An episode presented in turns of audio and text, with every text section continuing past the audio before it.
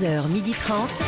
Ça fait du bien sur Europe 1. Anne Romanoff. Bonjour à toutes et à tous, ça fait du Ah bien oui. d'être avec Oh vous là, ce là mardi sur Europe 1. S'il pouvait faire du soleil un jour, Il manque que ça là. Hein. bah il manque surtout ça quand même. Ouais, surtout, oui, c'est ça le mot, c'est surtout. Il manque Non. toujours quelque chose finalement. Mais non, mais écoute, c'est Bah, pas possible. C'est normal. Le, faute, hein, le lendemain du week-end de la Toussaint. Ben oui, c'est vrai en même temps. C'est oui. vrai que pour un mois de novembre, il fait doux. néanmoins. Bien, franchement. Non, mais enfin encore hier, j'étais en doudoune. C'est vrai. Ça. Oui, mais vous Vos photos sur Instagram sont sublimes au passage. hein, vous étiez, c'est- vous étiez nus en dessous, c'était ça qui était sympa. Ne rêvez pas. Il a tenté un concours d'anecdotes avec sa copine, mais il a perdu quand il s'est mis à raconter la dernière fois où il a failli la tromper. Son gage, c'était de dormir sur le canapé, le spontané Ben H. Ça fait trois jours que ça dure, ma chérie. Reprends-moi. Bonjour Anne, bonjour la France. Voilà, il ne se remet pas de la défaite de la France à l'Eurovision. Depuis, voilà, il ne Oh. veut plus écouter de rock, ni même manger des spaghettis, Fini. ni même utiliser de la farine. Il a mal à sa France, Laurent Barra. Ciao tutti Bonjour à toutes, bonjour à tous. Entre les remontées mécaniques qui ouvrent au printemps, les terrasses qui ouvrent quand il pleut et Bah. les présidents qui font des vidéos YouTube, il se Oh. demande si finalement il n'aurait pas ses chances à l'élection de Miss France, le résigné Régis Maillot. Bonjour, appelez-moi Régine, reine de la nuit. Et celle qui attend toujours qu'on lui envoie ses 900 euros de passe culture, oui, vu qu'elle a trois fois 18 ans, la cultivée Anne Roumanoff. Au sommaire de ce mardi, Laurent Barra nous expliquera pourquoi il est fier d'être français en ce moment. Puis notre premier invité, vous l'avez connu sur M6 dans Top Chef, vous le retrouvez maintenant chaque samedi sur France 3, Maurice Sacco, le jeune chef surdoué de 28 ans, viendra nous parler de son émission Cuisine ouverte. Notre deuxième invité aussi va nous parler de son passé au ministère du Travail. Muriel Pénicaud sera avec nous pour nous présenter son livre Pousser les murs. Régis Maillot, avec qui il ne faut pas pousser, aura des choses à lui dire.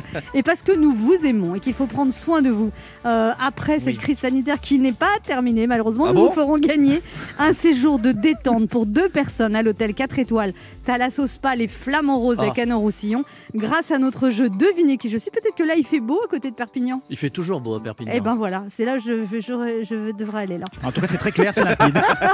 Nous sommes ensemble jusqu'à 12h30 et selon votre bon plaisir, d'un claquement de doigts Oui. à toute heure du jour et de la nuit en podcast, entre deux terrasses pluvieuses sur le site europe Qu'est-ce qui se 1.fr. passe? C'est la doudoune, ça?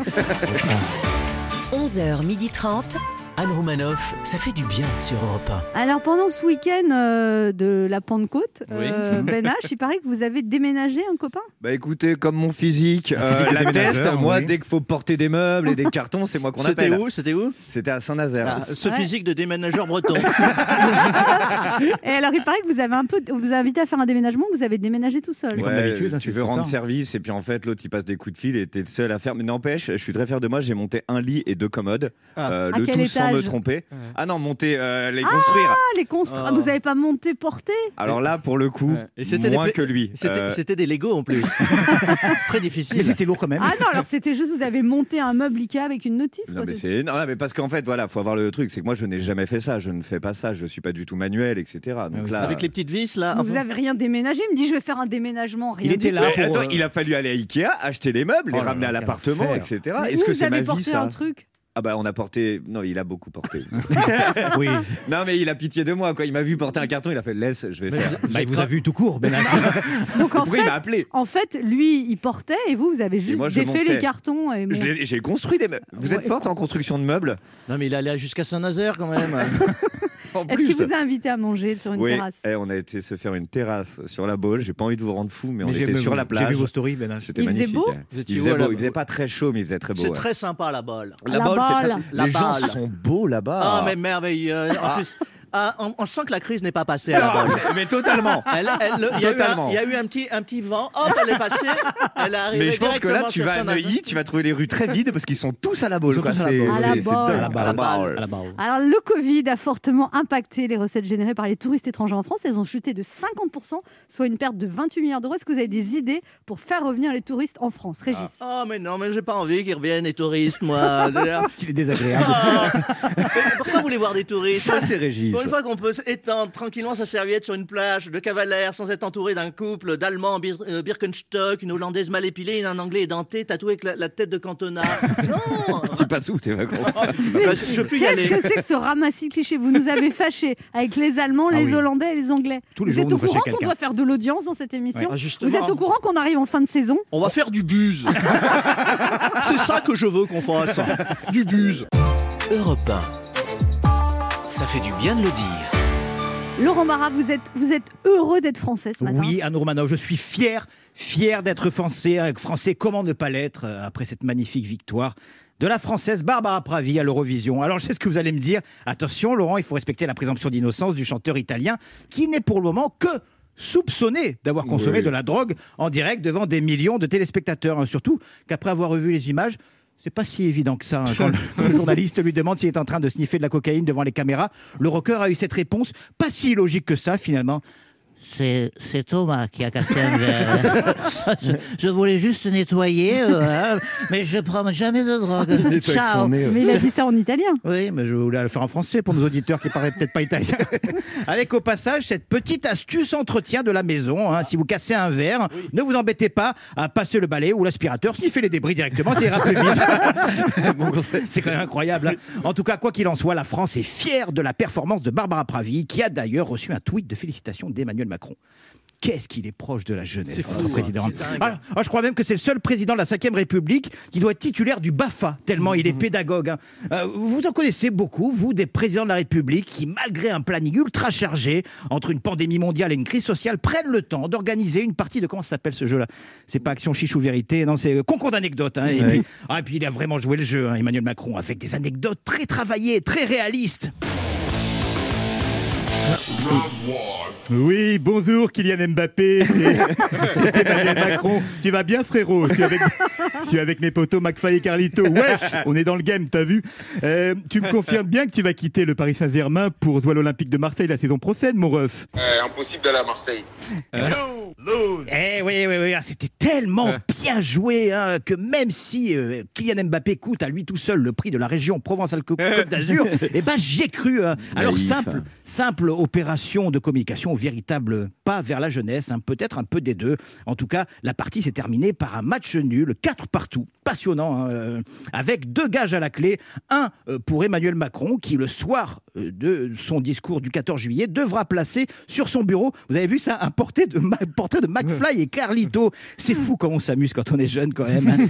Et puis euh, pour, un pour les deux youtubeurs qui devront monter dans un avion de la patrouille de France lors du défilé. C'est vrai, ils vont devoir faire ça. En même temps, on aura tout vu. On a même vu Jean Castex, chef de bord, dans un train. Vous n'avez pas régné ça. Pas de nuit C'est l'heure de se coucher de la part de la SNCF. Mon Dieu, mon Dieu, hein, vous le sentez, ce doux parfum de la campagne présidentielle 2022. Hein. bon. Et oui, 2022, c'est déjà demain. Et pourtant, malgré sa deuxième place, c'est bien la chanteuse Barbara Pravi qui a su gagner le cœur des Français. Et ça, c'est tout sauf de la poudre aux yeux. Voilà, je m'en remets pas. Ah, mon père. On se retrouve dans un instant sur Europe 1 avec Ben H, Ah, Régis Maillot, ouais, Barra, qui donnent vraiment des conseils tellement précieux aux auditeurs pour, pour améliorer leur vie de tous les jours. C'est Oui, important. vrai. Et deux de nos auditeurs qui tenteront de gagner un week-end pour deux personnes Oh. en Thalasso dans un hôtel 4 étoiles dans le sud de la France, le seul endroit où il fait à peu près pas trop pourri, Mm. en jouant à notre jeu Devinez qui je suis.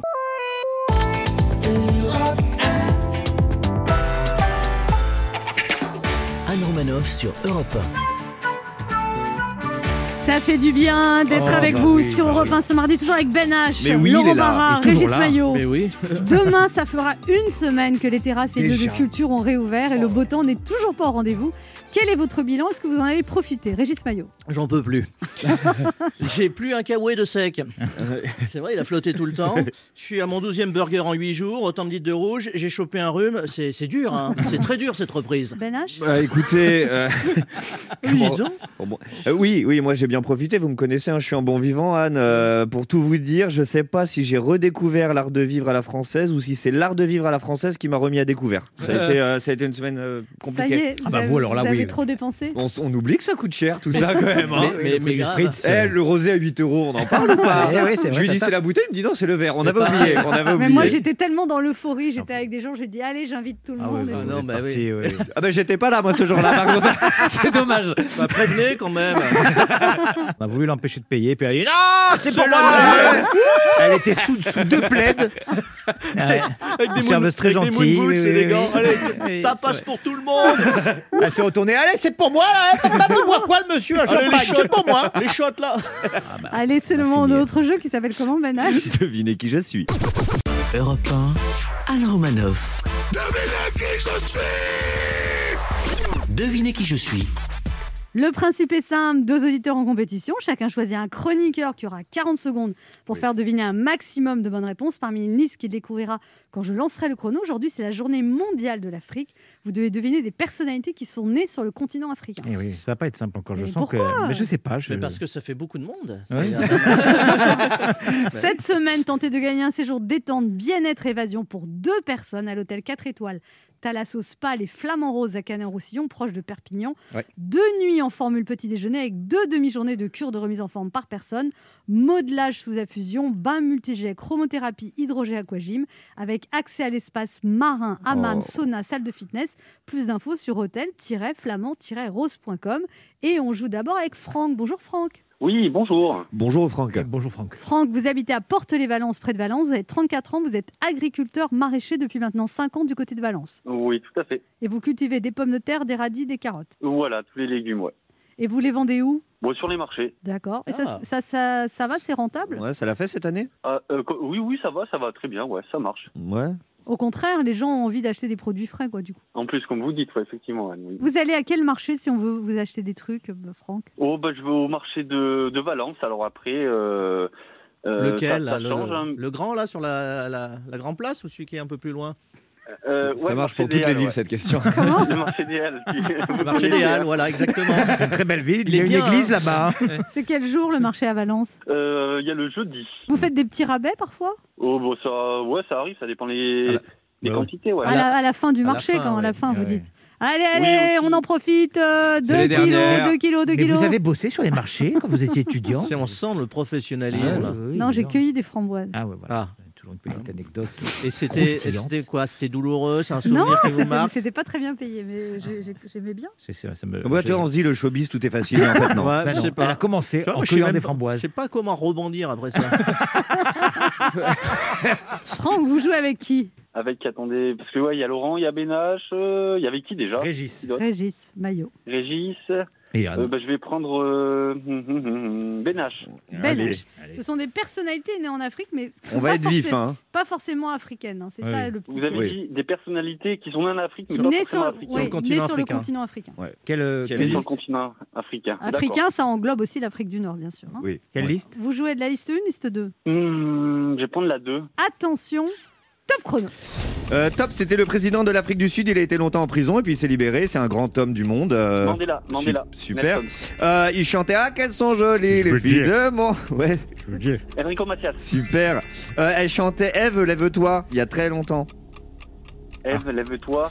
Ouais, mais sinon Je on, passe. on passe. Euh, c'est euh, un- l'ancien guitariste de Téléphone. C'est pas Jean-Louis Aubert, c'est l'autre. Ah. Euh, oui. Oui, Oui. c'est ça. C'est une euh, grande chanteuse d'origine Julie égyptienne Petri. qui avait un léger strabisme. Cléopâtre. Et Julie, Julie Pierre. oui, oui, c'est c'est vrai, c'est super. Euh, la- la- la- euh, un des inconnus, euh, celui qui est le plus en surpoids des inconnus. C'est pas Légitimus. Ah, oui, Bourdon, ouais, Bourdon. super. Euh, il jouait Léon, il jouait Léon, il jouait Léon. Il y a comme une- que s'appelle un. Allez, on y va sur Léon, sur le gong, sur le gong, on y Ouais, va. Allez, Jean Léon. prenez ma question, Jean prenez ma question. Jean Jean Reno. Oui, mais Jean Jean Reno, Oh, Oh, oh. C'est le journal de Patrick Cohen là. 1, 2, 3, 4. Alors, 5 bonnes réponses. Euh, Jean Reno, on va dire c'est un demi-point parce que c'était. On met un demi maintenant. Bon, allez, Carrément. fin de saison. Non, non, on me dit non, bah c'est venu trop tard. Et puis ce n'est pas Cléopâtre qui avait un léger accent, c'est, c'est- c'était Dalida. Dalida. C'est vrai qu'on connaît trop peu l'accent de Cléopâtre pour le coup. Alors, 1, 2, 3, 4, 5 bonnes réponses. C'est Ça très va, bien, ça va. C'est pas Franck. mal, ouais, Franchement, c'est bien. c'est très très bien. C'est bien. On va voir comment se débrouille Nicole. Bonjour Nicole. Ah, Nicole. Bonjour Anne, bonjour toute l'équipe. Bonjour, Salut, Nicole. Nicole. Nicole a 74 ans, elle habite à Déol près de Châteauroux. Elle est retraitée depuis 11 ans avant de travailler à la sécurité sociale. Et elle a tenu un commerce à la campagne dans l'Indre. Tout à fait, vous savez tout. Vous Voilà. avez une voix très jeune, Très juvénile, on dirait une, une Ah, jeune merci, fille. c'est gentil. Il y a, d'ailleurs que la voix, hein. c'est pour ça que je suis téléphone. Et alors, vous êtes en couple depuis 40 ans avec Jean-Pierre? Oh oui, voire plus en couple, euh, marié euh, à peu près 40 ans. Ah, on sent que ça n'a euh, pas été facile. hein. Euh, Il va bien, Jean-Pierre? Il va très bien, il est à côté de moi, il va me soutenir moralement. D'accord. Hum, C'est beau le mariage. Ah oui, C'est beau l'amour, 40 ans. C'est quoi le secret pour s'aimer pendant 40 ans? Ça a été dur. Un bien Merci, beau témoignage, Jean-Pierre. Alors, vous jouez avec qui, Nicole? Alors je vais jouer avec Laurent. Laurent Barra. Des personnalités nées sur le continent africain. Attention, top chrono. Alors, un célèbre épidémiologiste marseillais qui a fait sa gloire pendant le Covid. Il parle comme ça un peu. Euh, euh, euh, La chloroquine, la chloroquine, oui. Oui, oui, Oui, Euh, oh oui, la chloroquine. Euh. D'accord. Euh, un acteur français qui jouait euh, Hugolin dans, euh, dans Manon des Sources. Euh, Daniel Auteuil. Oui, très bien. Euh, c'est un célèbre euh, opticien bordelais. Il avait un slogan Il est fou, il est fou. À Flelou. Oui, très bien. Un membre du groupe Les Nuls, le leader de- du groupe Les Nuls, qui a fait Astérix. Euh, ah ben, c'est euh, euh, Alain Chabat. Oui, un chanteur euh, français qui chantait Cassez la voix. Daniel euh, Bruel. Patrick Oui. Bruel. Eh, Ça ne suffira pas. Ah, Eh oui, oui. Bah oui, Bah vous oui, avez bugué sur Didier Raoul. Raoul. on n'a pas beaucoup entendu Oh, Jean-Pierre. hein. Oui. Jean-Pierre alors. Alors, Jean-Pierre.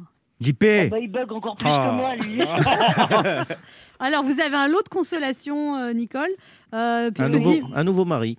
Puisque dimanche, c'est la fête des mères, Europe 1 vous offre un bouquet Interflora. C'est le bouquet Chanson douce créé par les fleuristes Interflora qui sera livré directement chez vous par un des 5200 fleuristes d'Interflora. Allez voir sur le site interflora.fr car pour la fête des mères, comme pour toutes les occasions, il y a Interflora. Oui, vous allez me repasser le standard? C'est possible Pourquoi Parce que c'est par rapport à mon adresse, je suis absente pour un mois et demi de chez moi. Oui, bah Oui, écoutez. vous inquiétez pas. Pourquoi vous êtes absente pour un mois et demi Mais parce que je suis partie chercher le soleil, il n'y en avait pas à Châteauroux, alors je suis venue le chercher dans le sud. Vous êtes où là Je suis au Cap d'Agde. Eh ben, vous Ah, pouvez- Allez, rhabillez-vous, Nicole. Rhabillez-vous. Voilà, là, on va refaire toute l'interview du coup. Alors, Vous êtes Ah, toute je nue vous attendais, je vous attendais, je suis habillée. Et vous, vous faites du naturisme, Nicole Non, non, non. non, juste de l'échangisme, rassurez-moi. Un petit peu. Vous pouvez, Non plus. Et moi, j'ai toujours une question. Est-ce que ça gratte le sable? Vous pouvez en tout cas, Nicole, vous faire livrer vos bouquets de fleurs au Cap d'Agde, il n'y a pas de problème. Mais bien sûr. Et voilà, c'est Interflora est je- présent partout en France. Et si vous n'avez pas de vase, vous aurez toujours des idées. Voilà, c'est ça. Jean-Pierre ira chercher le paquet à la poste, tout nu. Oh, dis donc, j'ai pas pris la monnaie. Mais si, il cherche bien. Mais tu n'as pas de poche. Puis vous pourrez, comme vous êtes très sympathique, vous pourrez rejouer avec nous d'ici un Mais mois, oui. d'accord? Ah, ben écoutez, je tente là parce que j'aime trop en plus. euh, Vous Super. êtes tous adorables. Bon, on vous embrasse, Ah, Merci, Nicole. Nicole. Et profitez bien. Je, je vous fais des gros bisous à tous. Et Gros embrassez bisous. Jean-Pierre pour nous. S'il vous plaît. Je ne manquerai pas. Il y a longtemps que je n'avais pas fait, hein, je vais en profiter. Franck, vous avez gagné un petit cri de joie? Wouhou Europe 1 vous offre un séjour détente pour deux personnes en hôtel 4 étoiles Thalasso Spa les Flamands Roses à Canon-Roussillon, proche de Perpignan, deux nuits en formule petit déjeuner, deux demi-journées de cure de remise en forme par personne, accès à l'espace marin, hammam, sauna, salle de fitness. Plus d'infos sur hôtel-flamand-rose.com. Ça marche. Eh ben, merci beaucoup. On Salut. vous embrasse. Au revoir. Si vous voulez vous aussi jouer avec nous, laissez un message avec vos coordonnées sur le répondeur de l'émission au 39 21, 50 centimes d'euros la minute ou via le formulaire de l'émission sur le site europe1.fr. On se retrouve dans quelques instants sur Europe 1 avec Ben H, Laurent Barra. Régis Maillot et notre premier invité, le jeune chef étoilé Maurice Sacco qui a seulement 28 ans et qu'on retrouve chaque samedi dans l'émission Cuisine ouverte sur France 3.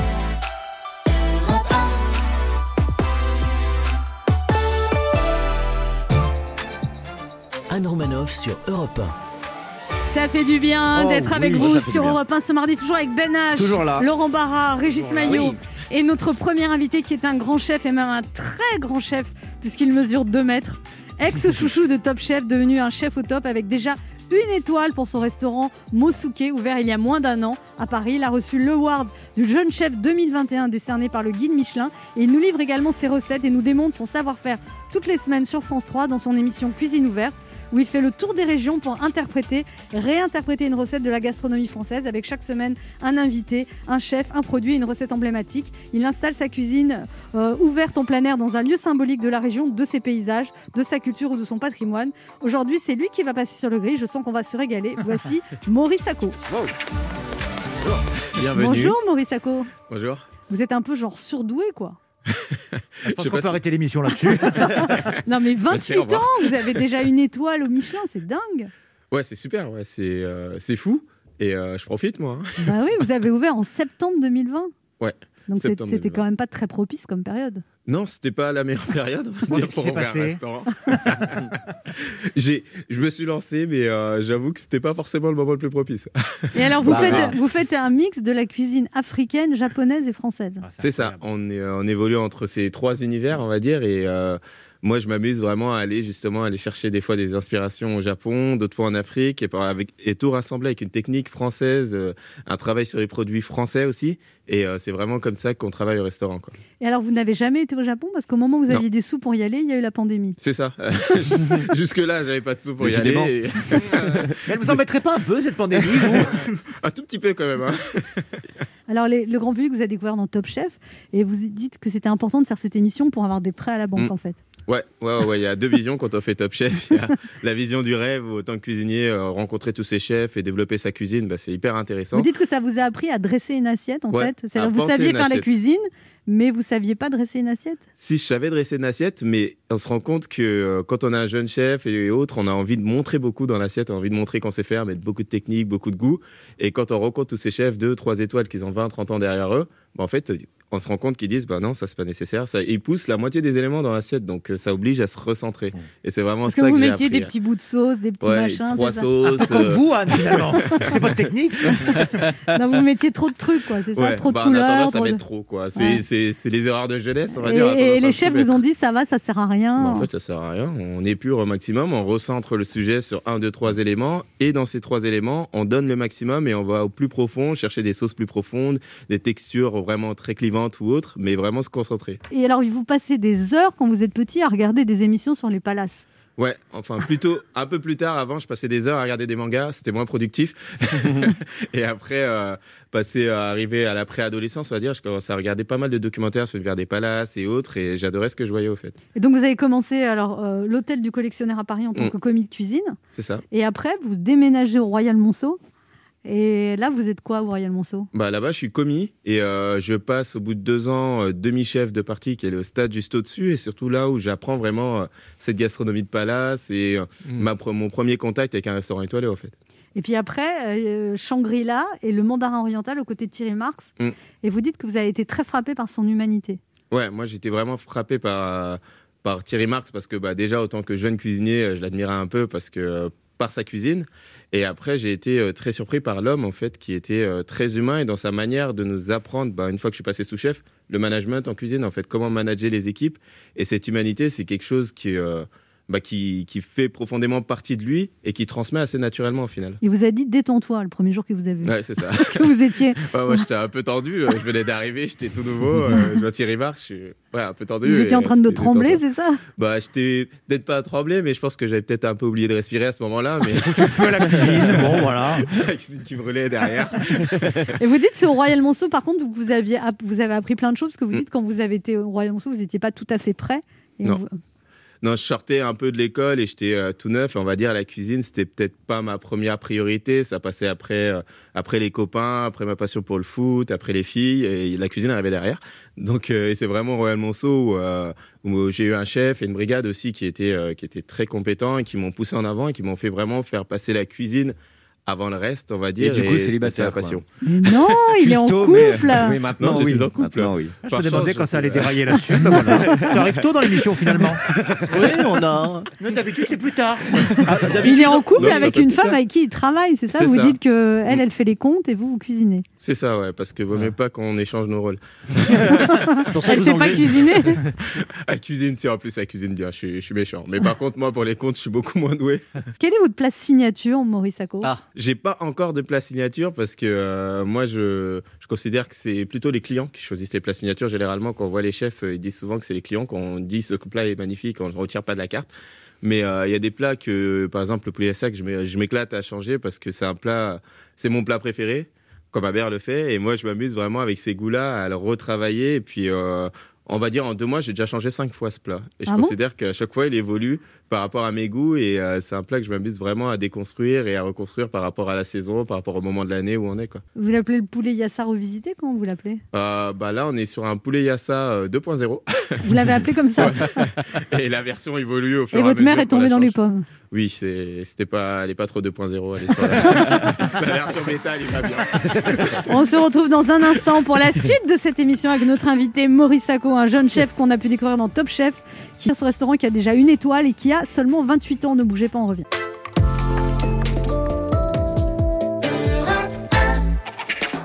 Anne Romanoff sur Europe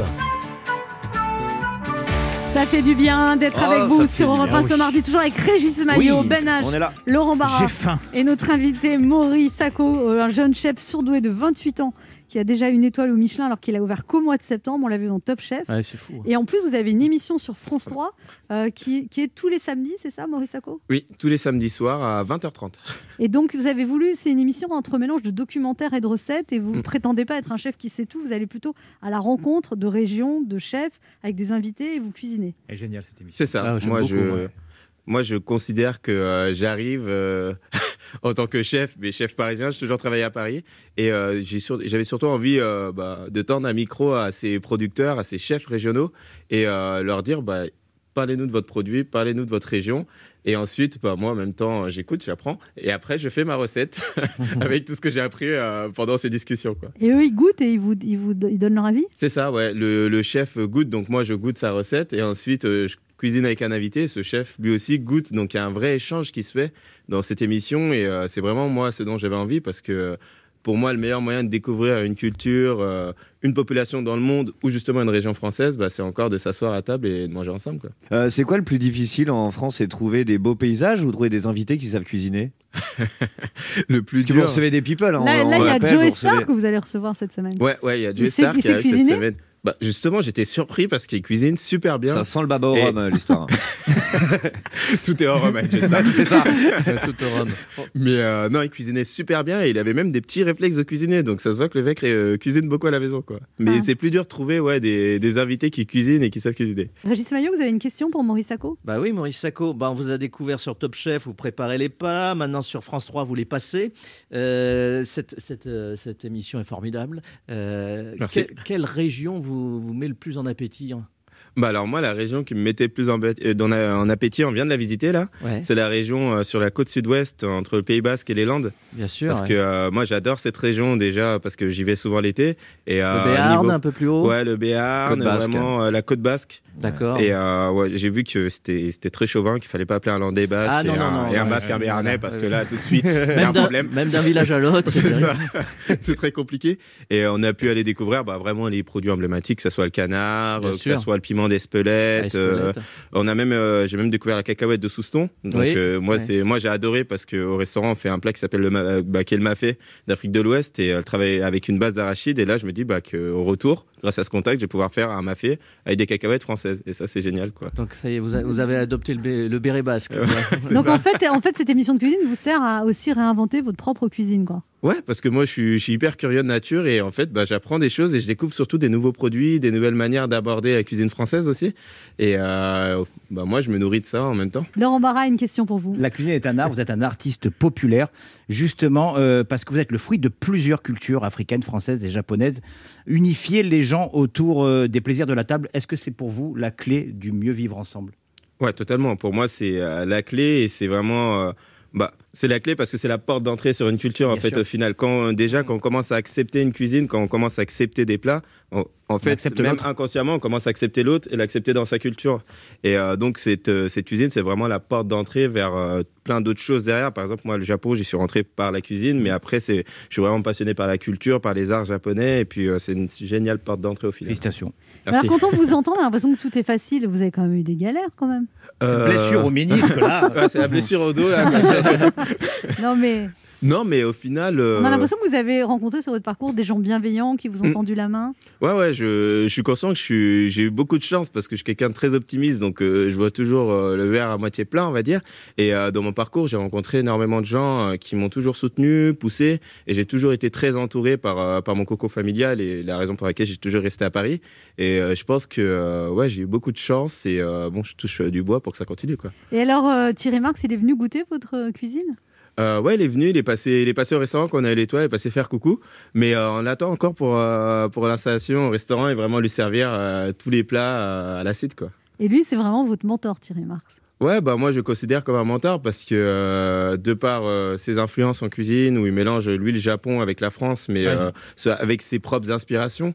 Et, euh, et de par euh, bah, on va dire son tissu social où c'est plutôt quelqu'un qui vient euh, d'une France d'en bas et qui est monté par ses valeurs et par son travail, bah, pour moi il fait, fait figure d'exemple et encore plus maintenant parce que tout ce qu'il a pu accumuler, bah, il le rend par la suite à des gens qui sont des hérités ou des sorties de prison, des repris de justice ou des chômeurs longue durée à travers ces écoles. Donc je trouve que c'est un, un exemple et on gagne à avoir une personne comme ça comme modèle. Et vous rêvez d'avoir euh, Omar Sy qui vienne dans votre restaurant? Ah ouais, carrément. ouais. J'adorerais le recevoir. Eh bien, vous aurez un Romanov ce soir, alors. Commencez pas, hein Mais non, il ouvre le 15 juin. Eh bien, euh, je- c'est noté, c'est noté. Donc Mais- on lance un appel si Omar Sy veut venir. Bah, c'est prévu, mais euh, il, a, il a un planning euh, de ministre, donc euh, on verra bien quand il sera dispo. Mais de toute façon, le restaurant, on est là tous les jours, on est ouvert à partir du 16 juin, donc euh, voilà quoi. Merci Maurice Acco d'être passé Merci. nous voir. On rappelle Merci votre beaucoup. restaurant Mosuke dans le 14e, une étoile au Michelin et votre émission Cuisine ouverte sur France 3 le samedi à 20h25 où vous partez à la découverte des régions de France. Merci Ouais. beaucoup. Merci. On se retrouve dans un instant pour la suite de cette émission et c'est l'ancienne ministre du Travail Muriel Pénicaud qui sera notre invitée pour son livre Pousser les murs, paru aux éditions de l'Observatoire.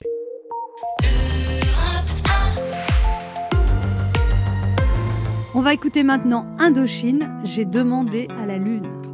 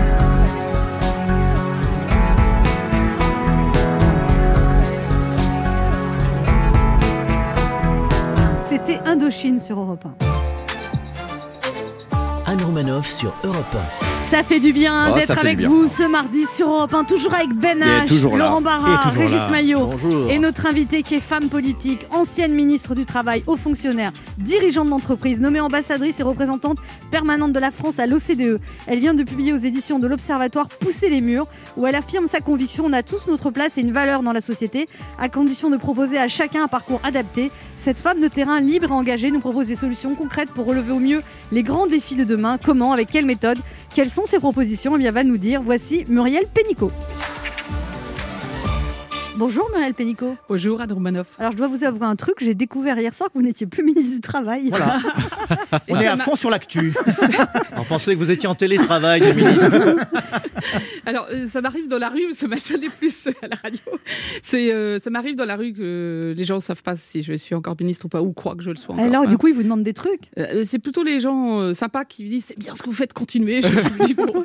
Il y en a Ah, il y en a plein. Il y en Ah, génial. Il y a une anecdote qui est fondatrice chez vous, Muriel Pénicaud, c'est quand vous êtes petite, vous êtes à l'école primaire, Mm. on vous demande d'écrire euh, une rédaction sur le métier que vous voulez faire et vous Ouais. écrivez une rédaction, d'après vous, sublime sur le métier, de chef- en vous, vous projetant chef d'orchestre, que vous adoriez écouter les quatre saisons du Vivaldi, c'est ça? Euh, C'était Tchaïkovski, Casse-Noisette. Casse-noisette, Enfin, bon, euh, vous adorez écouter la musique classique, vous vous Oui. projetez chef d'orchestre, et là vous avez 5 sur 20, c'est ça Ouais, alors que 5 sur d'habitude 20, la plus mauvaise note de. alors que d'habitude vous avez des, bonnes notes, Oui. et là euh, vous êtes là, en larmes. Et je suis en larmes. Et la directrice de l'école, c'était une école de filles, vient rendre les copies et elle dit euh, c'est magnifiquement écrit, c'est très beau, mais c'est hors sujet.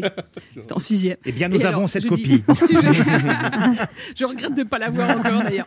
Et euh, alors moi, je suis au milieu des larmes, enfin, vous voyez quoi, euh, 10 ans. Et euh, elle, euh, elle me dit c'est hors sujet parce que vous avez trop d'imagination. Une femme, on vous a demandé de vous dire ce que vous vouliez faire quand vous serez grande. Je dis bah, je veux être chef d'orchestre. Elle dit c'est impossible, les femmes ne peuvent pas être chef d'orchestre. Et là, le ciel me tombe sur la tête. Je réalise ce jour-là qu'il y a une différence euh, entre les filles et les garçons, ce que je n'avais pas réalisé avant, parce que famille très nombreuse, frères, cousins, on jouait à tout ensemble. Si vous aviez vraiment voulu être chef d'orchestre, vous auriez pu, enfin vous auriez pu faire des études de musique. Pourquoi vous avez renoncé comme Alors, ça? euh, d'abord, j'ai cherché pour savoir si c'était vrai. C'est là que j'ai commencé à avoir euh, un goût pour euh, l'information. Euh, à l'époque, il n'y avait pas Internet, je le rappelle aux jeunes. Et donc, j'ai mis deux ans en écumant les bibliothèques pour trouver qu'il y en avait cinq dans le monde. Femme chef d'orchestre. Et donc, j'en ai, femme chef d'orchestre, j'en ai conclu qu'on me dirait plus jamais ce que je ne peux pas faire. Et puis que j'allais Hmm. m'intéresser aux autres gens qu'on- à qui on empêchait euh, de faire des choses. Donc, il y avait le sujet euh, des femmes, il y avait le sujet euh, des catégories sociales, de ceux qui étaient très défavorisés, qui n'avaient pas réellement accès à l'éducation, à la promotion. C'est comme ça que j'ai Parce commencé que à m'intéresser au monde. vous êtes né au Chesnay, Muriel Pénicaud, dans un Oui. milieu bourgeois assez privilégié. Bourgeoisie moyenne, euh, prof- euh, profession libérale, euh, De l'Ouest assez parisien. classique. Oui. Et, oui. et alors, à un moment, vous, vous êtes moyenne. bénévole pour les pauvres de Versailles? Alors, euh, Déjà, je savais à pas qu'il y avait 15 des ans- pauvres à Versailles. Bah, à l'époque, il y avait des bidonvilles. Et quand j'ai été en fac à Nanterre après, j'ai revu, il y avait de nouveau des Du bidonvilles. côté de Porche-Fontaine. Il y avait Porche-Fontaine, exactement. Il y avait des bidonvilles. Et euh, à l'époque, euh, il n'y avait pas tous les règlements de la Terre, ce qui fait qu'à Hmm. 15 ans, on pouvait être animateur de colo et de centre aéré. euh, ce qui aujourd'hui nous paraîtrait voilà, bizarre. Et donc, je me suis engagée là-dedans beaucoup et j'ai passé une bonne partie de mes vacances pour des centres aérés, des centres de vacances en Bretagne avec des enfants, soit de la, la DAS, comme on disait, la, la ZE aujourd'hui, euh, soit de Porche-Fontaine. Je me suis fait des amis d'ailleurs. euh, euh, dans, voilà, qui étaient des habitants du bidonville et qui sont devenus De des gens proches. Voilà, et, de et alors, Versailles. et ça vous a apporté quoi de faire ça? C'était. c'était euh, Bah, moi, c'était un peu une évidence. J'étais choquée euh, qu'il y ait autant de euh, autant d'inégalités sociales. Et ça a commencé par euh, les filles et les femmes. C'est pas fini d'ailleurs sur ce sujet, sur l'autre non plus. Et euh, je crois que bah, finalement, si je trace un trait évidemment euh, un peu rapide entre 10-15 ans et aujourd'hui, euh, euh, quand j'ai fait la réforme de l'apprentissage, quand euh, je me suis battue pour mon compte de formation, il y a maintenant 30 millions de Français qui ont Oui, accès à la vrai. formation. C'est jusqu'au mois de juin, il faut le redire aux Français, quand Euh, euh, alors, euh, transférer. euh, le, le droit est pour toujours, Oui. mais les anciens droits du truc qui s'appelait DIF avant, euh, que vous pouvez trouver sur votre feuille de salaire de fin d'année, il faut euh, juste faire. Il y a deux clics à faire pour que ça soit. Attends, mais moi j'ai pas ça, expliquez-moi. c'est me important. formais aussi, moi. Voilà, c'est important, euh, Euh, Madame le- la ministre. Qu'est-ce que c'est mon compte de formation? Maintenant, on a un droit pour tout le monde. Chacun reçoit 500 euros, quelle que soit sa situation, tous les ans sur son compte. Il faut son numéro de sécurité sociale. Vos droits sont déjà là. Il y a euh, un million de personnes, dont deux tiers d'ouvriers et d'employés, qui l'ont utilisé depuis un an. Que, C'est bien. Et là, je suis, voilà, je suis fière, je suis heureuse de ça. Et pour beaucoup, c'est euh, bah, c'est aussi des changements de vie, c'est enfin faire le métier qu'ils ont jamais euh, pu faire et qu'ils auraient voulu faire, ou bien euh, avec le, le Covid, euh, on a un peu réfléchi, on a envie de changer de voie, ou on, veut une promotion. Et alors, il y avait un truc avant qui s'appelait le DIF, avant mon compte formation, euh, qui était des droits à la formation, mais en heures. Donc ça ne en par- heures, ça ne- ça parlait à par- ça personne. parlait pas aux gens. Ça parlait pas, puis concrètement, il fallait que quelqu'un accepte de transformer vos heures en, En argent formation. pour payer une formation. Euh, mais donc, on a prévu euh, dans la loi à l'époque que jusqu'à fin décembre, maintenant c'est jusqu'à fin juin, donc euh, alerte, là, faut le faire. C'est pour ça, oui. Euh, vous allez, euh, il faut aller sur mon compte formation et puis vous il C'est-à-dire, récupérer Clairement, on, on tape sur Internet mon compte formation. mon compte formation. formation. Après, vous mettez votre nom, votre numéro de sécu. Là, vous allez voir combien d'euros vous avez. Vous avez des euros. Des... J'y suis allé- ce week-end, ça se fait franchement en trois minutes. hein. Ouais. Vous avez pour- combien d'euros Eh ben j'ai non non j'ai euh, j'ai j'ai à peu près euh, c'est sur un plafond de 5000 euros Oui. Et je dois avoir 2000 euh, 2000 et quelques et je peux crémenter des heures euh, qui m'avaient pas été mises. C'est ça. Donc, C'est ce que je vais faire. Mm. Et ensuite si demain je veux faire une formation pour être chanteur lyrique par exemple, je Justement, clique on se posait la question. Merci, merci, euh, merci Madame la ministre. Euh, si je veux faire cette formation et qu'elle coûte, euh, je ne sais pas, euh, 5000 euros, eh ben, on va me dire, vous avez déjà 2000 euros, il faut mettre, la- faut mettre le bout. Oui. Si elle coûte moins de 2000 euros, eh ben, elle est payée par mon compte, mon C'est capital génial. Donc, formation. il faut Et que- chaque il faut- année, il y a 500 euros nouveaux Donc il faut, il faut taper sur mon compte, Compte formation. Tu ferais un bon, un, un bon secrétaire d'État. Ah oui, oui, oui. C'est normal, je suis plus ministre, sinon je vous aurais embauché. Vous n'êtes plus ministre On n'est pas du courant On se retrouve dans un instant pour la suite de cette émission avec notre invité Muriel Pénicaud, venu nous parler de son livre Pousser les murs qui vient de sortir aux éditions L'Observatoire. Il est midi sur Europe 1, on revient dans deux minutes avec notre invité Muriel Pénicaud. Mais tout de suite, les titres d'Europe Midi avec vous Patrick Cohen. Bonjour Patrick. Bonjour Anne, bonjour à tous. À la une d'Europe Midi, une page de la pandémie qui pourrait bientôt être tournée en France. Les dernières modélisations de l'Institut Pasteur laissent espérer, je cite, un été tranquille. Explication de Victor Delande dès le début du journal. Au Bélarus, l'opposant arrêté en plein vol annonce à la télévision d'État qu'il est passé aux aveux sur le complot qu'il préparait. Terrible mise en scène d'un régime mis au banc par les Européens. Les 27 décident la fermeture de leur espace aérien et de nouvelles sanctions économiques. Dossier avec Isabelle Horry et Marion Gauthier. Les prix des loyers en forte baisse dans la plupart des grandes villes. Enquête de mode des camps. La victoire des femmes de chambre de l'hôtel Ibis des Batignolles après 22 mois de lutte et 8 mois de grève. Reportage de Laura Taouchanoff. Un humanitaire français accusé d'une vingtaine d'agressions sexuelles en Asie. Il comparait aujourd'hui à Paris devant le tribunal avec pour la première fois des victimes représentées à l'audience. Marion Dubreuil. Et puis les premiers échanges de balles à Roland Garros avec le début du tournoi de qualification sous les yeux et les oreilles de Corinne Boulou. Invité d'Europe Midi, le professeur Didier Houssin, ancien directeur de général de la santé, président du comité d'urgence Covid-19 de l'OMS. Il publie chez Odile Jacob l'ouragan sanitaire, comment sortir de la pandémie de Covid et préparer l'avenir. Voilà le sommaire. À tout à l'heure. Merci Patrick, on vous retrouve à 12h30. Europe 1. Écoutez le monde changer. 11h30. Ça fait du bien sur Europe 1. Anne Romanoff. Ça fait du bien Oh oui. d'être avec vous sur Europe 1 ce Ouais. mardi, toujours avec Ben H, Laurent Barra, là, Régis Maillot. Et notre invité Muriel Pénicaud, ancienne ministre du Travail, qui vient nous parler de son livre Pousser les murs aux éditions de l'Observatoire. Vous voulez pas que je dise que vous êtes ancienne? Si, si, ça, faisait rire. parce que le- nous, on est un peu comme sous le vous choc, veniez hein. de l'apprendre, c'est. Bah oui. Bah J'ai oui. appris hier soir. Et nous, on est un peu sous le choc. Vous restez en contact avec votre euh, successeuse Oui, bien sûr. Muriel Pénicaud, qu'est-ce que vous avez trouvé le plus dur en étant ministre? Les choses auxquelles vous attendiez pas en fait. Euh, la chose, ça va vous paraître dérisoire, mais euh, moi je fais de la photo.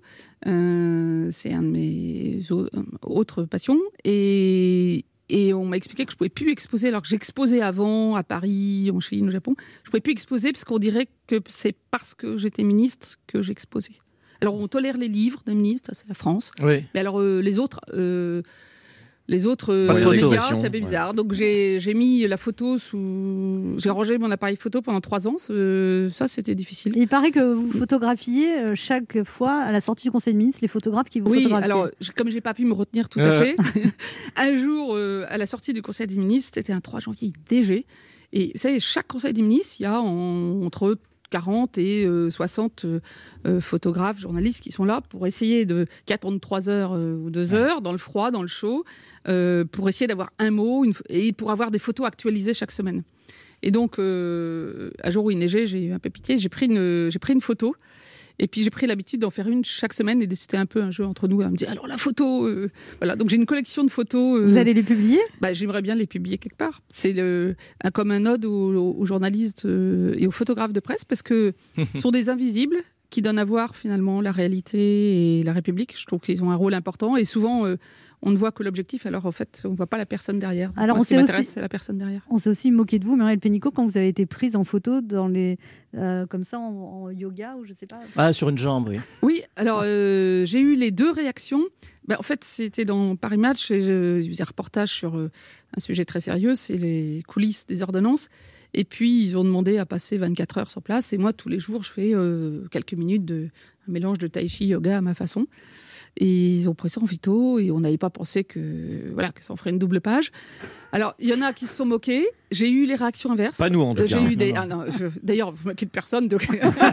C'est vraiment pas notre boulot. quoi. C'est- En plus, c'est pas votre genre. Ah, pas du tout. Pas du tout.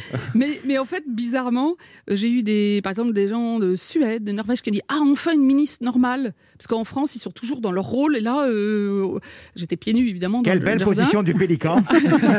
Voilà. Et euh, deuxièmement, il y a eu des mèmes qui ont été créés et il y en a eu plus de 200. Et donc, j'ai des photos de moi dans cette position avec De Gaulle, DiCaprio. enfin, et même mes amis et mes, mes amis ont fini par faire des mèmes aussi, tellement ça les faisait marrer. Donc euh, voilà, c'est plutôt un bon souvenir. Régis Maillot a des choses à vous dire, Muriel Pénicaud. Oui, Muriel Pénicaud, bonjour. Enfin, devrais-je dire salut à toi, camarade Pénikov. arrête, arrête, nom de Dieu ne partez pas, euh, Madame Pénicaud, c'est un sketch. hein. L'international sur Europe 1, c'est forcément du second degré. Surtout en ce moment. Voilà. On reprend. Salut à toi, camarade Pénikov. Permettez que je vous appelle camarade, Muriel. Je viens de terminer ton livre, camarade Pénikov. Que dis-je, un livre? Ton hymne à la jeunesse, ton appel au staccanovisme, ton ode au collectif par le dépassement individuel et la remise en cause des privilèges bourgeois et patriocaux. Oh, c'est du costaud. hein. C'est du costaud. Euh, camarade, j'avais pas été autant ému par un manifeste marxiste depuis la brochure de campagne de Robert Hue signée par, par Frédéric Becbédé. Je te cite, camarade, on a tous notre place et une valeur dans la société à condition de proposer à chacun un parcours adapté. C'est beau. On dirait du Jean-Jacques Goldman, là. On a tous notre place dans la société, condition de proposer un parcours adapté. Alors, chaque page résonne comme une évidence, chaque mot est une gifle. Un jour, j'ouvre au hasard, page 38. euh, J'ai toujours trouvé absurde cette obsession française de vouloir séparer la tête et les mains. Évidemment, camarade, je veux dire, quand tu observes dans certaines administrations des personnels se tourner les pouces tout en ayant la tête en l'air, tu sens la dispersion de l'intelligence. Page 144. Page 144. Il n'y a pas de fatalité au chômage de masse. Évidemment, je veux dire, tout le monde le sait, pour trouver un boulot dans ce pays, il suffit de traverser la Non, rue. C'est pas ça que je veux dire. Page 215, le travail donne du sens à la vie. Personne ne devrait en être privé. Évidemment, qui oserait dire à des travailleurs qu'il y a des métiers essentiels et d'autres non essentiels Personne, ce serait absurde. Tu enrages, camarade. Tu enrages contre l'immobilisme social qui perpétue l'inégalité des chances. Je cite page 164. Nous sommes un des rares pays où la formation initiale conditionne toute la vie professionnelle. Évidemment, je veux dire en France, tu fais l'ENA, t'as une chance sur deux de terminer ministre. Et ensuite, c'est le cercle infernal, tu n'en sors jamais, tu redoubles, tu redeviens ministre, et puis si ça suffit pas, on te met dans un placard doré. Alors ton livre, camarade Pénikov, est un message d'espoir pour toute la jeunesse, un appel à lutter contre la fatalité du genre, de l'origine, du rang social. C'est vrai, c'est pas parce que tu es un homme blanc, né à Neuilly et diplômé d'HEC que tu tu n'as pas le droit de postuler comme vigile au Lidl d'Aubervilliers. C'est pas fastoche, mais tu peux y arriver. C'est là que tu es peut-être trop optimiste, camarade Pénicaud. Je ne suis pas certain qu'en France, un brave travailleur immigré sans qualification réussisse à coup sûr à pousser les murs, alors que d'habitude on lui demande de les construire. Bref, un livre coup de poing, un livre programme, ce qui serait formidable pour notre pays. Et là, je voudrais qu'on soit sérieux un instant. C'est qu'un jour, une femme comme vous, avec des idées, une ambition et une vision pour les jeunes, soit un jour ministre du Travail. Je plaisante. Je sais, cher camarade Pénikov, que tu as exercé la fonction de ministre du prolétariat auprès du grand timonier Macron. Emmanuel. Emmanuel Macron, la légende vivante du communisme, puisqu'il a été le premier chef d'État à nationaliser les salaires en France. oui, même C'est Mélenchon. même moi qui l'ai fait. Eh oui, même Mélenchon n'aurait jamais rêvé un truc pareil. Et c'est là que je te dis félicitations, camarade. Parce que c'est la première fois dans l'histoire du libéralisme qu'on voit un ancien banquier signer des chèques sans provision à 20 millions de clients. Et ça, pour le coup, Madame Pénicaud, c'est une véritable révolution. On se retrouve dans un instant pour la dernière partie de cette émission avec notre invité Muriel Pénicaud, venu nous parler de son livre Pousser les murs aux éditions de l'Observatoire. On écoute maintenant Martin Garrix, Feed Bono and the Edge, We Are the People. C'est vrai ça C'est une vraie affirmation. Et c'est l'officiel UEFA Euro 2025. Ah, c'est ça. Oui, c'est ça. Oui. Qu'on va entendre pendant un mois. c'est- Oui, We Are the People. million volts in a pool of light. Electricity in the room tonight. Born from fire. Sparks flying from the sun.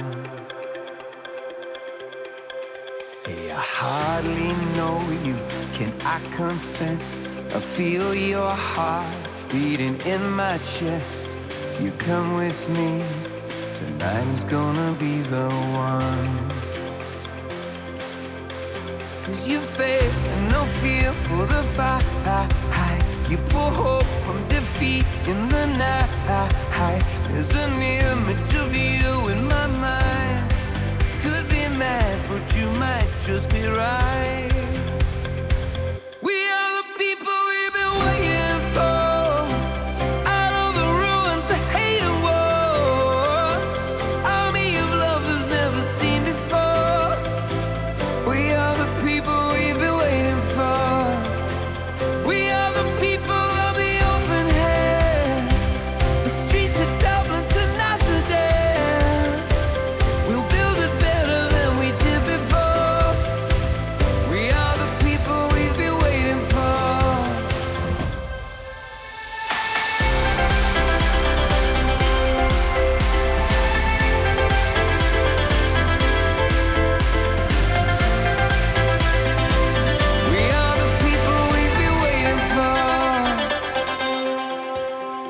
Broken bells and a broken church.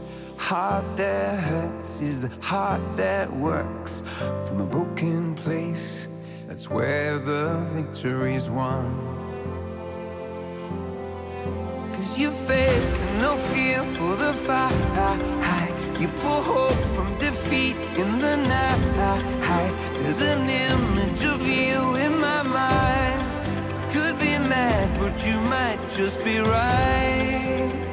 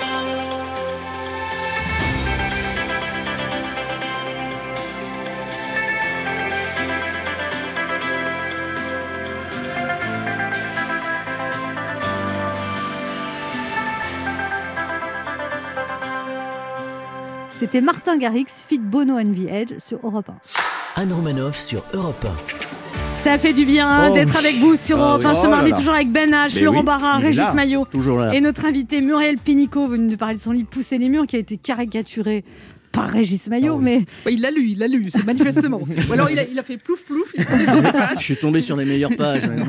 alors pourquoi écrire ce livre, Muriel Pénicaud? C'était c'est un cri du cœur C'est Bah, il y avait deux, deux raisons. La première, c'est que euh, beaucoup de gens me demandaient, mais quand on arrive de la société civile euh, et qu'on devient ministre et qu'on est amené à faire euh, les premières réformes d'un quinquennat, ça se passe comment? C'est le côté un peu lettre personne, dedans, dehors, et comment on peut, en venant de la société civile, euh, actionner le système ou pas. Euh, donc j'ai voulu raconter ça et puis surtout du coup parler de mes convictions, euh, ce qu'on a fait sur l'apprentissage, l'égalité homme-femme, sur l'entrepreneuriat aussi et puis évidemment sur la sur mon compte de formation. Et puis je voulais aussi partager à partir de mon expérience. Mon expérience, c'est pas mon expérience personnelle, c'est les 150 jours sur le terrain que j'ai passé comme ministre. Je peux vous dire comme prise de prise de son, si j'ose dire, De température de la société température française, de la société française. Euh, moi, ça m'a. euh, je, je connais beaucoup mieux la France qui a. Qu'est-ce que vous avez découvert ans. que vous ne saviez pas, Marielle Bah, Pénicaud moi, j'ai euh, j'ai constaté ce que je savais parce qu'on le disait, mais je n'étais pas sûre. Moi, j'aime bien vérifier par moi-même, par les rencontres, euh, à quel point quand même euh, notre société est fracturée. Quand j'ai lu euh, euh, l'archipel, la société archipélisée de Jérôme Fourquet, j'ai reconnu ce que moi j'ai vu sur le terrain, mais j'ai vu aussi le nombre de gens formidables qu'il y a dans ce pays. Euh, je le savais, mais là, c'est plein, c'est des milliers de, de- de- de gens que j'ai en tête euh, qui se battent pour. euh, c'est plutôt ceux qui font pas de bruit, mais qui se battent pour créer. Dans les quartiers, vous parlez du rôle, par exemple, des de- femmes. Voilà, les, les femmes dans les quartiers qui tiennent, qui retissent le, Le lien recousent social. le tissu social, si j'ose dire, autant qu'elles peuvent. Euh, et, dont beaucoup de femmes seules, euh, avec enfants, et qui jouent un rôle de cohésion sociale et qu'on valorise peu dans la société. Euh, Elles sont, elles sont personnes d'un point de vue statut social, mais elles ont un rôle social extraordinaire. Et puis moi, je voudrais que, c'est pour ça que j'ai prévu ça dans mon compte formation, qu'elles aient tout accès aussi à la formation, puisqu'on s'en sort aussi, on peut accéder à un meilleur travail par la formation. Quelques jours avant la, fin de mon mandat, j'ai euh, été à Drancy, dans une super association, où euh, j'ai rencontré une vingtaine de femmes qui venaient de passer leur permis grâce à mon compte de formation, parce qu'on peut avoir aussi son permis payé par mon compte de formation. Ouais. C'est un des best-sellers Il faut de- de la télécharger mon compte de formation. Voilà, c'est le mot d'ordre du jour. Et, euh, et qui me disait à quel point euh, ça a changé leur vie. Elles, a- elles travaillaient à Roissy, donc euh, transport en commun, pas direct, de Nancy, mettait 2 heures le matin, genre 5 heures du matin, autant le soir, enfin autant qu'elles revenaient. Et là, euh, elles avaient un quart d'heure, puis il y en a la moitié qui ont dit ben, Moi, je vais pouvoir changer de métier. Ça y est, ça s'ouvre, quoi. Les, les murs. c'est ce que j'appelle C'est des les petites choses, finalement. Ben, ces choses-là, j'ai vu tous ces gens qui ont cette énergie-là, qui ont envie de- d'apporter à la société. Donc, on- c'est normal. euh, les- on a tendance à véhiculer plus ce qui ne va pas parce que c'est spectaculaire. Mais il faut, faut arriver à véhiculer tout- toutes ces énergies formidables. Donc, moi, ça- ça m'a rendu à la fois euh, inquiète sur l'état du pays, la fracture, euh, les fractures qui existent, les, euh, et qu'on constate tous tous les jours, mais aussi euh, pleine d'espoir. C'est pour ça que c'est optimiste, camarade. Euh, Il y a une, un optimisme, parce que l'optimisme, c'est- nous tous. L'optimisme, c'est les gens. Si, tant qu'il y a des gens pour se lever et pour essayer de faire dans leur quartier, dans leur ville, dans leur village, ou à une grande échelle ou à l'international, euh, à pousser les murs, on y arrivera. Comment vous l'avez vécu euh, de plus être ministre? Parce que quand même, quelque part, vous avez été viré. Enfin, Oui, non. euh, Ah non, je veux dire que moi, je suis venue pour faire un, un agenda de réforme. J'ai eu la chance de pouvoir faire ces réformes. On a eu la chance de pouvoir euh, voir les résultats parce que 500 000 apprentis, nouveaux apprentis, quand on était à 350 000 euh, avant notre réforme, la formation, etc. Je reviens pas dessus, l'égalité homme-femme. Et puis la baisse du chômage. Avant le Covid, on était arrivé de 9,7 à 8,1% de chômage, moins de 8 en métropole. On allait vers les 7%. C'est-à-dire qu'on était en train de vaincre la fatalité du chômage de masse. Alors moi, je dis pas que c'est possible aujourd'hui. Ça serait Oui, évidemment. évidemment. Enfin, je, veux dire, je l'explique. euh, De façon structurelle, déjà. Mais de façon structurelle, on, on- on était en- sur ce chemin. Donc les fondamentaux, on les a toujours. Ça va faire prendre plusieurs années et c'est pour ça qu'il va falloir euh, beaucoup soutenir cette période-là parce que c'est une, période difficile. Mais euh, et puis euh, avant de partir, c'est je veux dire, euh, j'ai été ministre au moment où le Covid s'est déclaré. Vous avez mis en place le chômage et J'ai mis en partiel. place le, chômage partiel. dont le On vous remercie, d'ailleurs. Et euh, franchement, le Emmanuel Macron, Édouard Philippe, ils, Ah, ils m'ont dit oui pour euh, 27 milliards en, en deux heures. hein. C'est- Euh, historique, c'est inédit. on en parlait avec humour, mais- mais et donc moi, je suis fier de ça parce que le- ça a aussi une des raisons pour lesquelles il y a des gens qui m'arrêtent dans la rue. Euh, on a quand même sauvé des énormément d'emplois, de compétences, et c'est pour ça que quand ça repart, ça repart fort, Mais parce que les, les salariés sont encore là. Mais alors, la- Donc, la- euh, dans, la, dans la rue, on vous arrête pour vous dire merci pour le chômage partiel. Ça m'est arrivé. Muriel Pénicaud, vous, quand vous étiez ministre, euh, on se- les gens se sont beaucoup moqués de vous parce que vous commenciez Mhm. des phrases et vous les finissiez pas. Parce que vous êtes très intelligente, vous passiez dans votre tête du coq à l'âne. ou- Alors, il y, a, il y a deux sujets. Il y a, la première, c'est que famille nombreuse, pour arriver à en placer une, on prend l'habitude de. Et en plus, quand j'étais des petites, il faut parler vite. Ouais. Ces voix de filles, euh, à 10 ans, ça, ça perce moins. Donc, euh, faut, donc j'ai, j'ai pris la mauvaise habitude de parler très vite pour être sûr que, de placer mon affaire, là, de, de pouvoir euh, parler. Euh, une fois que vous avez cette habitude, et comme, bon, ça va plutôt vite, ça va, c'est. Après, euh, j'ai eu. euh, j'ai- donc, et quand on parle vite, de temps en temps, on trébuche sur un mot ou euh, on finit pas la phrase parce qu'on est déjà dans la suivante. Voilà. Donc, ça, c'est un, un défaut. Euh, et puis après, j'ai eu un problème de santé et qui a un peu perturbé à un moment donné le langage. Et c'est là où c'est un peu dur les moqueries à ce moment-là. C'est le moment où c'est dur, c'est quand vous y pouvez rien. Et vous, et vous, et vous ne l'avez pas dit, ce problème de santé, vous n'en avez pas parlé? Non, j'ai choisi euh, pendant que j'étais ministre, donc j'ai eu un cancer de la thyroïde. euh, j'ai choisi de ne pas le dire à ce moment-là parce que euh, toute vulnérabilité quand vous êtes en politique, elle est attaquée, même, les, les vrais ou les, ou supposés. Euh, et puis par ailleurs, ça m'empêchait absolument pas de faire mon travail et donc je voulais pas que ça change non plus la perception, le regard. Mais maintenant, ça me permet de dire à tous ceux et celles très nombreux qui ont une maladie chronique ou un cancer et qui travaillent, parce que ça fait partie du sujet, qui n'ont pas envie qu'on change de leur regard, que euh, d'abord, je me sens. Avant, j'étais solidaire par principe, maintenant, je suis solidaire au fond des tripes. Je sais ce que ça veut dire. Et euh, deuxièmement, que je pense qu'effectivement, qu'on mûrisse là-dessus. Puis après, j'ai choisi de le dire dans le livre. Enfin, c'est deux lignes sur. euh, 350 pages, mais euh, deux, lignes justement pour pouvoir dire à tous ceux qui, qui rament un peu et à quel point c'est difficile quelquefois. Et c'est difficile quand vous le dites et c'est difficile quand vous le dites pas. Euh, que ben voilà, j'étais solidaire et qu'il fallait qu'on progresse là-dessus dans la société. Quand vous avez été nommé DRH de Danone, il y a plein de femmes qui vous ont écrit. Vous Ah. Dans la journée, vous avez reçu une cinquantaine de mails d'anciennes cadres de Danone qui disaient enfin une femme nommée. On a été victime du plafond de verre. quoi. Alors moi, ça m'a frappé parce que Danone était et est une des entreprises les plus avancées socialement. Euh, et quand j'ai rejoint, j'avais été 9 ans chez Danone, puis chez, euh, déjà adjointe d'Assosystem, et je revenais comme directrice générale des ressources humaines, donc au, au niveau mondial. Et ce jour-là, jusqu'ici, moi j'avais ces convictions, mais j'avais rien fait de spécial sur le sujet de l'égalité homme-femme. Et euh, le jour où j'étais nommée, j'ai reçu une cinquantaine de mails qui m'ont qui m'ont donné mandat, si j'ose dire. À peu près 25 qui étaient des femmes qui avaient quitté l'entreprise en disant on n'en peut plus du plafond de verre. Et, euh, De et- pas pouvoir progresser de au pas bout d'un pouvoir moment. progresser suffisamment. À un moment donné, on sent que bah voilà, là c'est toujours un homme qui prend, qui est pris pour ses postes. Euh, c'est en général des décisions d'ailleurs euh, inconscientes, c'est même pas volontaire hein, des- de la part des dirigeants, mais ça existe dans toutes les entreprises. Et, euh, et 25 autres qui disent écoute, on est là, on désespérait, tu es la première femme au Comex, tu t'occupes des ressources humaines, help, fais quelque chose pour nous. Et c'est comme ça que j'ai décidé. Et là, du coup, je, euh, je- euh, voilà, c'était euh, un, un peu le mandat que je me suis donné. C'est comme ça qu'on a créé avec Franck Ribou, Anne Thévenet, le mouvement Eve pour développer le leadership des femmes. Et quand je suis devenue ministre du Travail, le- le- dans la, la grande cause du quinquennat annoncée par euh, Emmanuel Macron, c'était euh, l'égalité Oui, une des- Et donc, je me suis dit le premier jour, comme ministre du Travail, je peux faire quoi sur le sujet? Je me suis dit, ça sera les salaires et les carrières. Et c'est comme ça qu'on est, on est parti sur ce sujet. Donc, euh, chacun peut faire quelque chose. Quelquefois, c'est sur le terrain. Euh, mais quand on a l'instrument du pouvoir, faut vraiment l'utiliser. Parce que c'est le moment où on peut être solidaire, c'est le moment où on peut faire avancer euh, les choses. Le quart d'heure bienfaiteur. Il y a une tradition dans cette émission, Noël Pénicaud, il faut faire un cadeau aux auditeurs. Vous leur offrez quoi? Du travail Non, mais- Ah, vous avez des relations Faut que ça soit réaliste quand même.